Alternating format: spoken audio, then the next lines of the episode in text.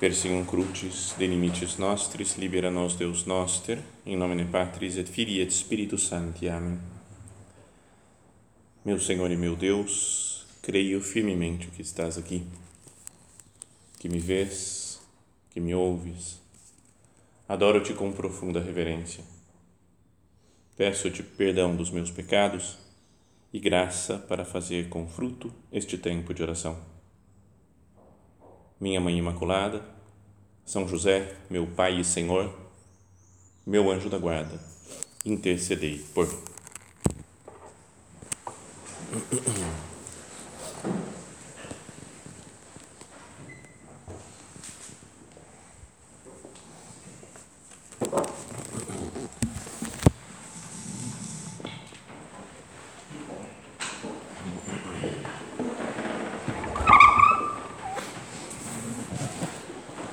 Com a vossa licença, soberano Senhor sacramentado.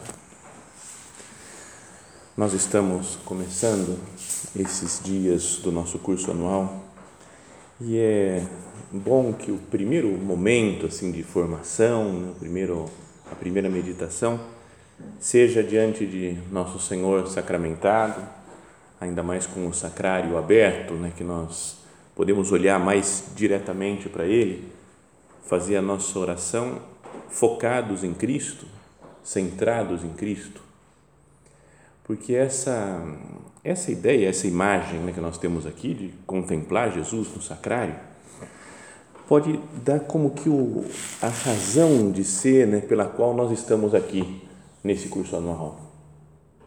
Às vezes a gente pode pensar em vir para cá por não sei, por várias outras coisas que são importantes também. Não, porque faz parte da minha formação, do meu plano de, de vida espiritual. Então eu venho aqui para me formar em vários aspectos, e é real isso. Venho aqui também para descansar um pouco, né? então, são os dias um pouco mais tranquilos né, do que a vida normal do dia a dia, correria. Então também é importante né, que a gente descanse nesses dias. Também a gente vem para conviver com os outros, né, para conhecer uma pessoa ou outra, um supernumerário de uma cidade, de outra, que também é bom e importante, né, para que nos sintamos mais unidos, né, que não estamos sozinhos nessa tarefa, na luta né, por fazer a obra. Mas, sobretudo, o objetivo, né, o centro desses dias do curso anual e de toda a nossa vida deve ser Jesus Cristo. Olhar para Ele, contemplá-lo, Meio como aquela ideia também que o nosso padre falava e escreveu em caminho também, né, que conheças Cristo, né, que procures Cristo, que encontres Cristo, que ames a Cristo. Esses dias aqui deveriam ser especialmente para isso, né, para, para procurar Jesus, para querer encontrá-lo e depois amá-lo. Viver só para Ele, por Ele, com Ele, E para isso, vamos começar né, a nossa oração, né, a nossa meditação de agora, desse primeiro dia, é, ouvindo o que a própria palavra de Deus nos fala. Né? É bom que a gente tenha uma união com a palavra de Deus sempre, né? porque a gente quer que Deus nos fale. Né? E meu Deus, me fala o que eu tenho que fazer, como é que eu tenho que me comportar. E existe na né, Sagrada Escritura que é palavra de Deus. Então é importante ler a palavra de Deus, meditar na Sagrada Escritura e também especialmente na Sagrada Escritura que é proposta pela liturgia da igreja né, em cada dia.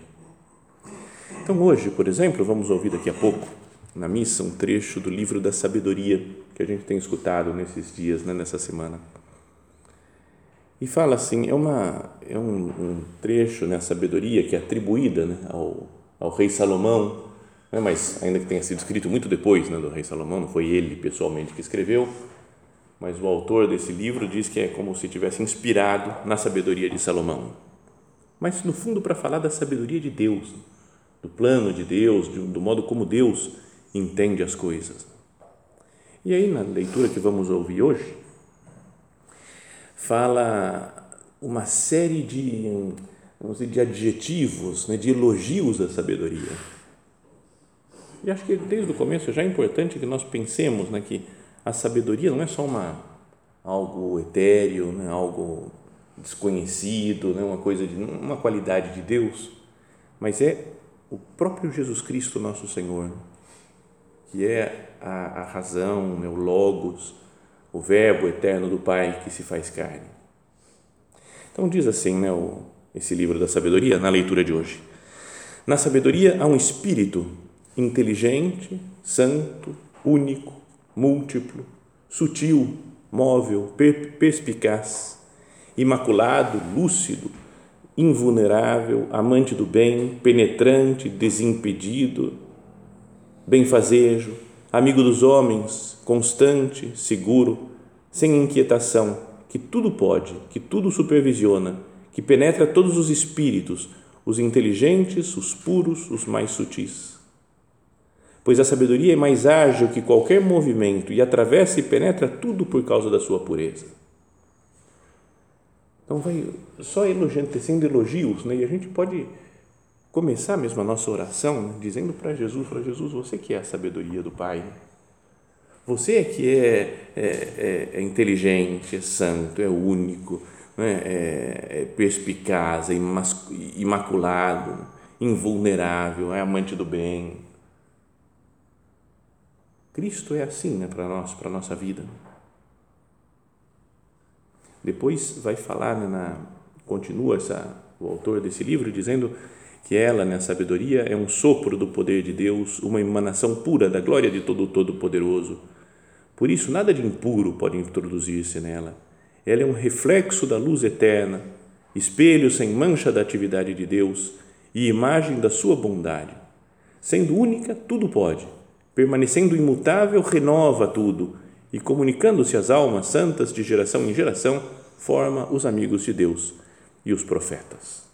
Depois continua ainda um pouco mais nesse né, texto de hoje. Mas queria que nós pensássemos nisso que dizíamos no começo. Começa esse curso anual com Deus falando sobre a sabedoria. E a gente pode unir essa ideia né, com esses dias de formação, até falando, eu estou aqui para adquirir mais sabedoria. E é uma sabedoria que vem do estudo, né, das palestras, aulas que nós vamos ter. É uma sabedoria que, é, que vem do conhecimento de outras pessoas, a gente acaba se formando né, nas tertúlias mesmo, a gente vai aprendendo coisas. Mas não é só, só de estudo, só de conhecimento a sabedoria que é o próprio Deus. Eu gosto de pensar nisso do, no início do Evangelho de São João, quando fala no princípio era o Verbo, e o Verbo estava em Deus, e o Verbo era Deus. É? Ou então a, a palavra estava em Deus, a palavra é Deus. Mas nessa essa palavra, né, o verbo no original é a palavra tão conhecida também em grego, no logos. E o logos significa muitas coisas, significa, tem é, razão, significa lógica, né? daí vem a lógica das coisas do mundo, estão em Deus, nessa sabedoria de Deus. Fala do sentido de todas as coisas. Então, ao meditarmos na sabedoria, hoje aqui, graças a essa palavra de Deus que nos é dirigida, a gente deve pensar nesse Logos, sabedoria de Deus, esse Cristo que está aqui presente né, junto de nós. A união com Ele, nisso é que está a sabedoria.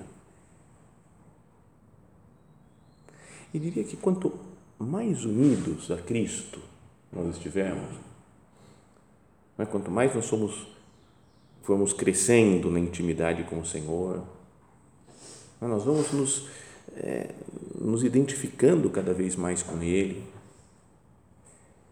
E, portanto, vamos chegando a ter essas características da sabedoria.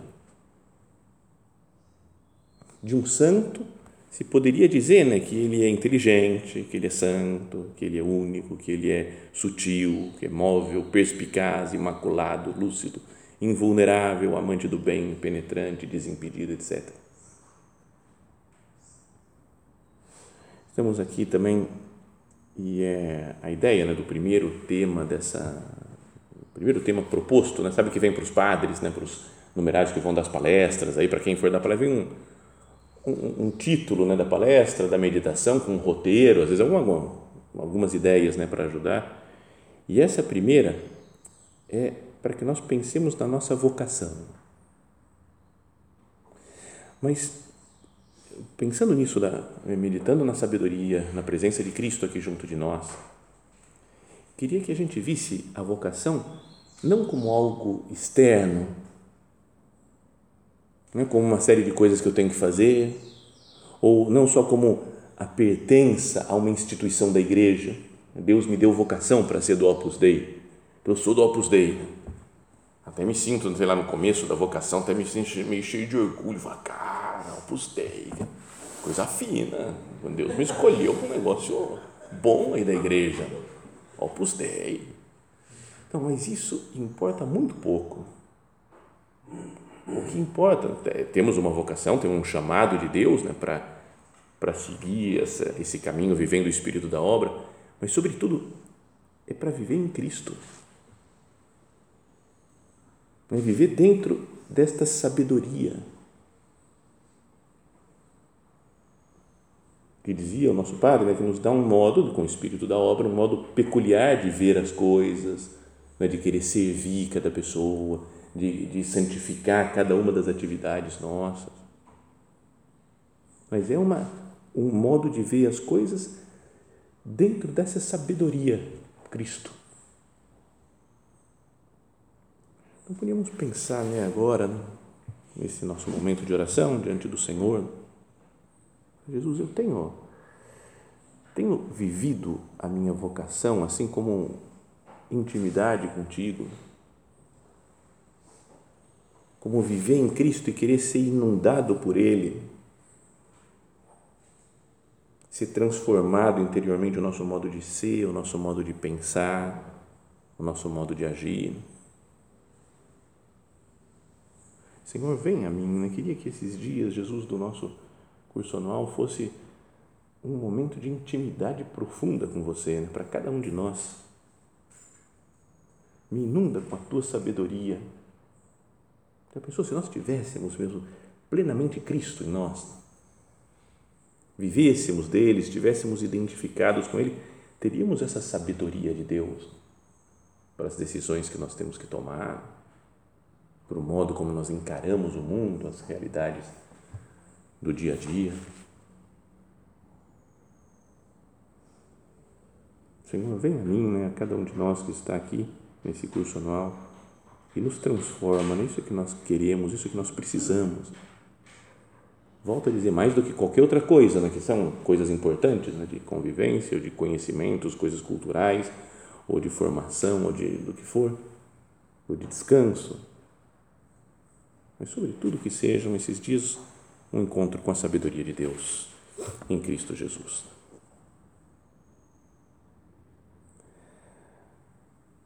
Lembra que ela não trouxe aqui aquele texto do nosso Padre, mas está nesse livro Em Diálogo com o Senhor, numa meditação que se chama Que se veja que és tu.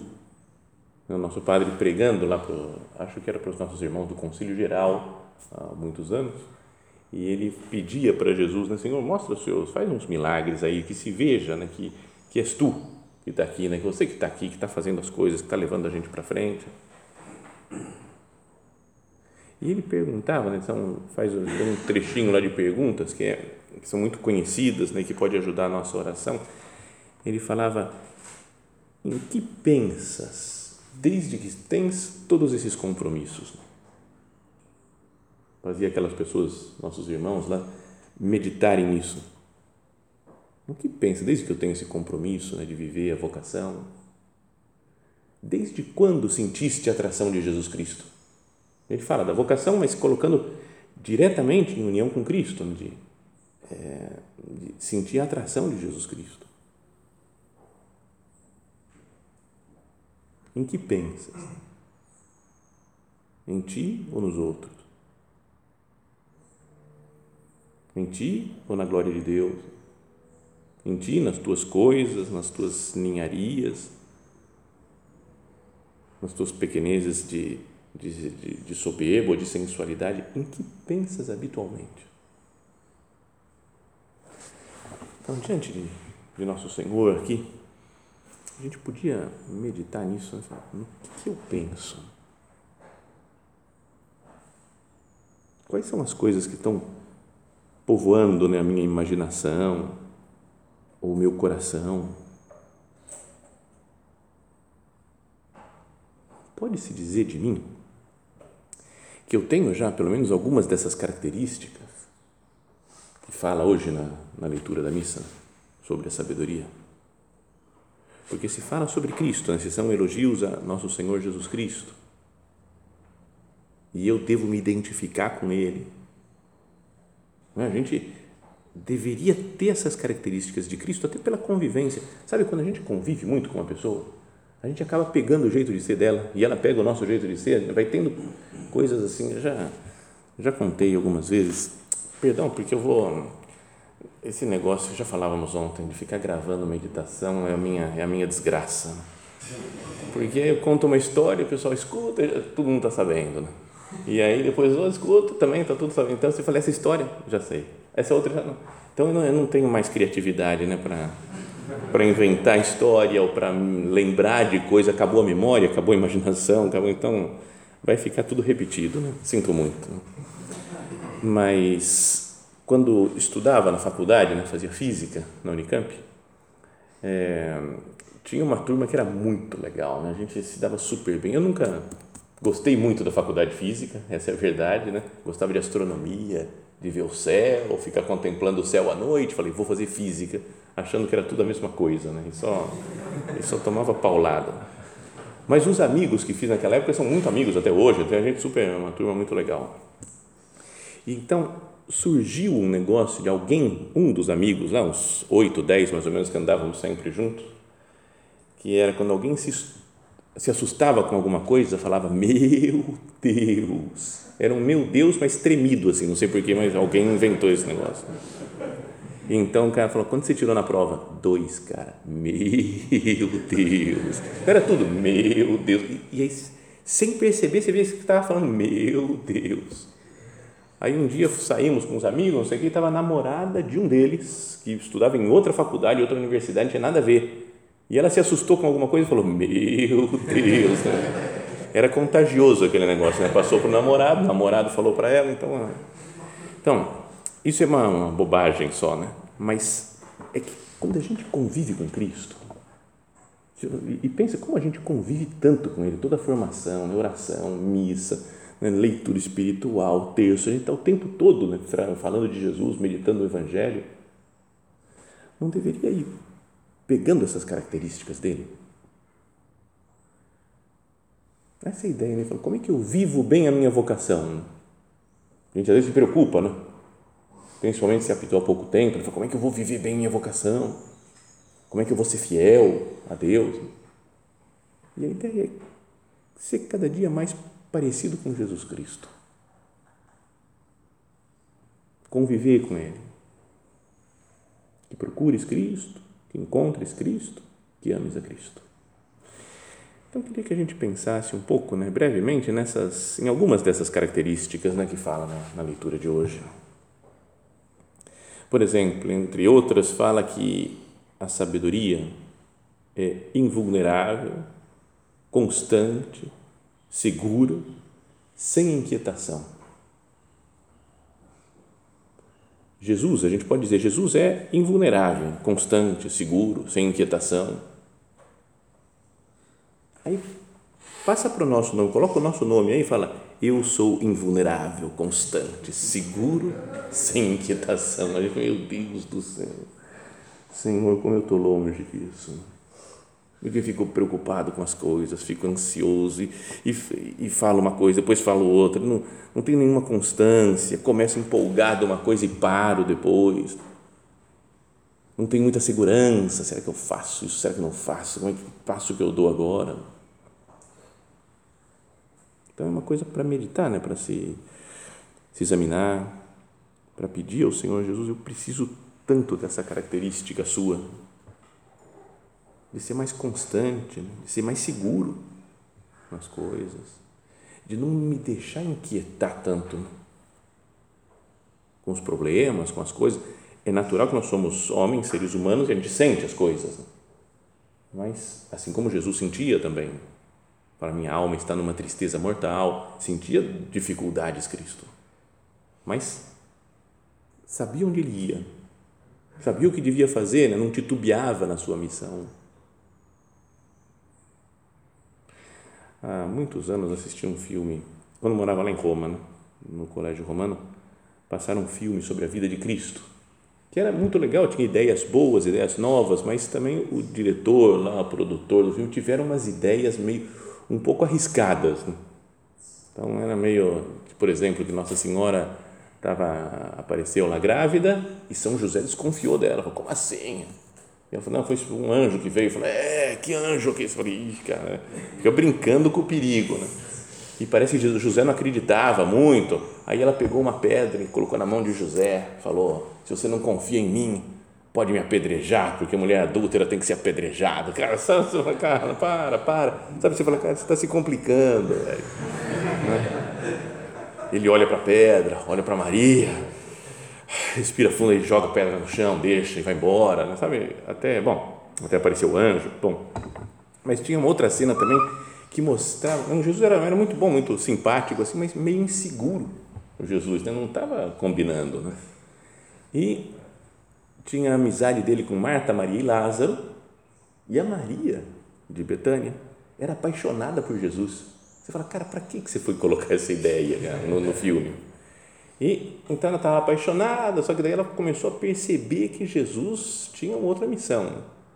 Mas daí tem um, encontro dos dois, ela falando, e aí, Jesus?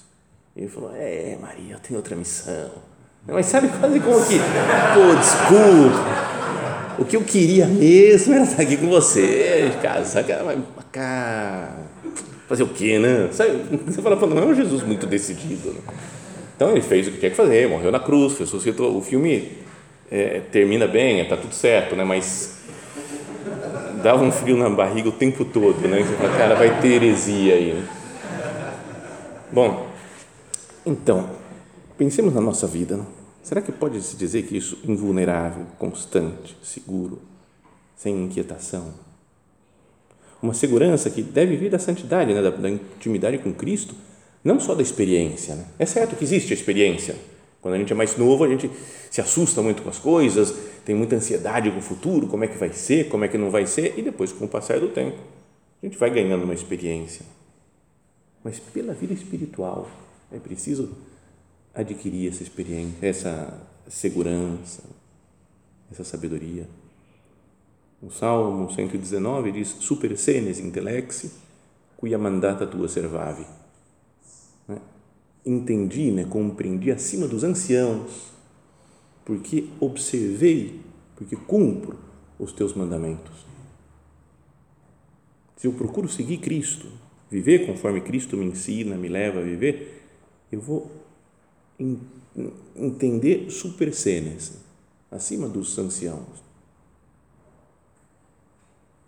Outra característica que fala da, aqui da sabedoria de Cristo e que deve ser nosso também é que é amante do bem. Eu, de fato, desejo o bem e o bem de cada pessoa ou desejo a vitória? Porque no, no, ambiente que a gente vive, no mundo que a gente vive, de debates, e uns com uma posição, outros com outra, então agora eu vou mostrar que eu tenho razão, vou usar esse argumento definitivo que vão massacrar o cara que, que eu, eu quero o quê? Quero vencer? Quero massacrar a pessoa? Quero o meu bem? Ou sou amante do bem de todo mundo, de todas as pessoas?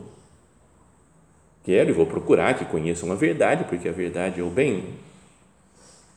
Mas em paz, né? eu quero aprender a conviver com os outros.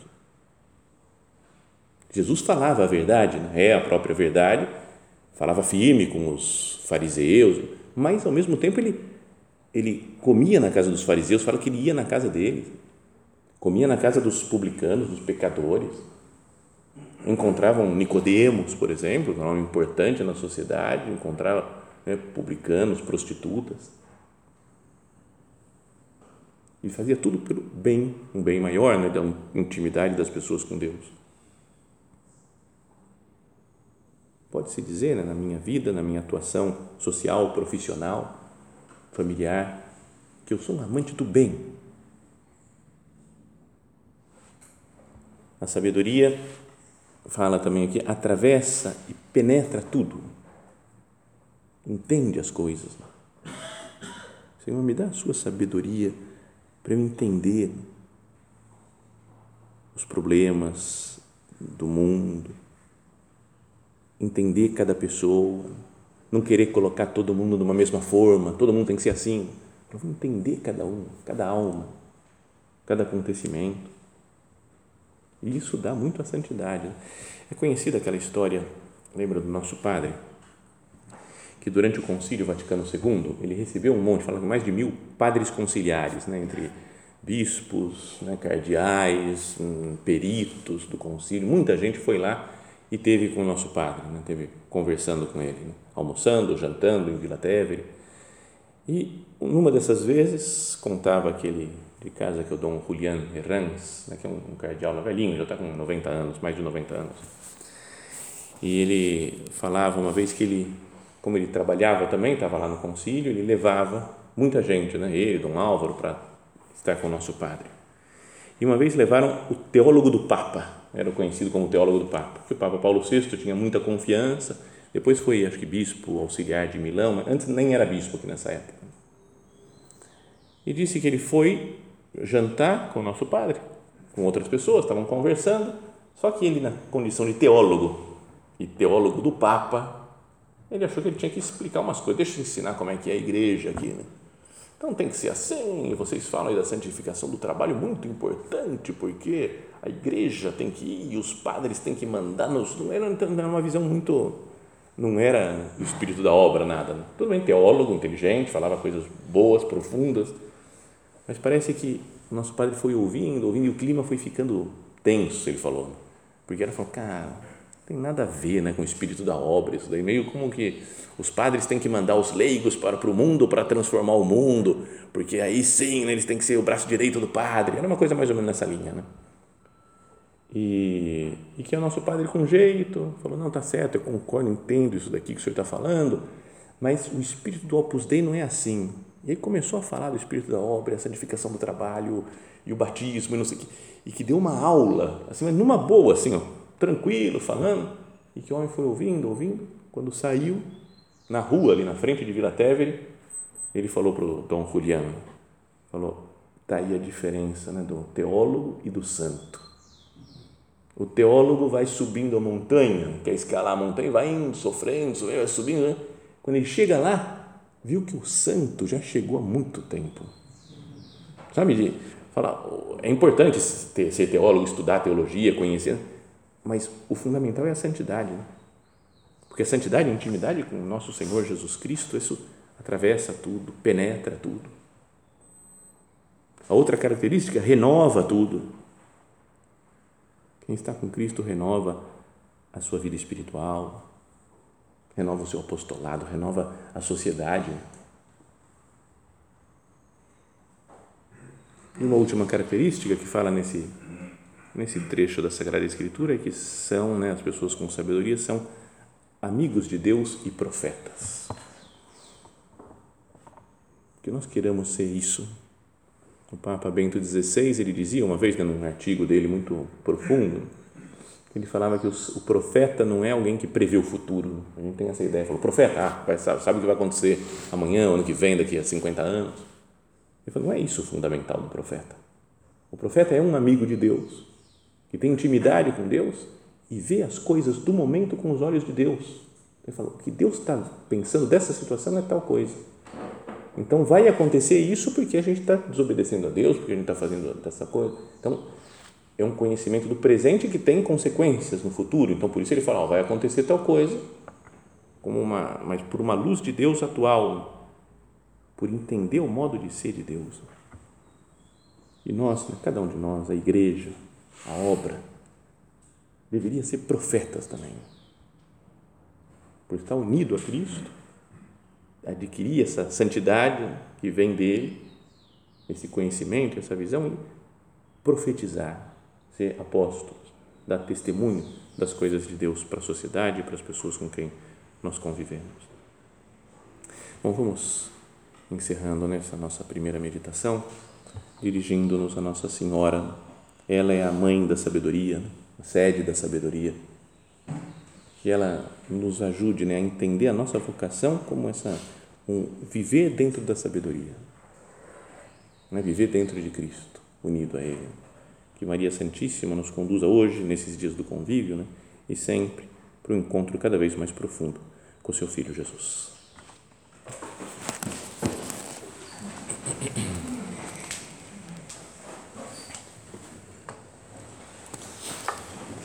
Dou-te graças, meu Deus, pelos bons propósitos, afetos e inspirações que me comunicaste nesta meditação. Peço-te ajuda para os pôr em prática. Minha Mãe Imaculada, São José, meu Pai e Senhor, meu anjo da guarda, intercedei por mim.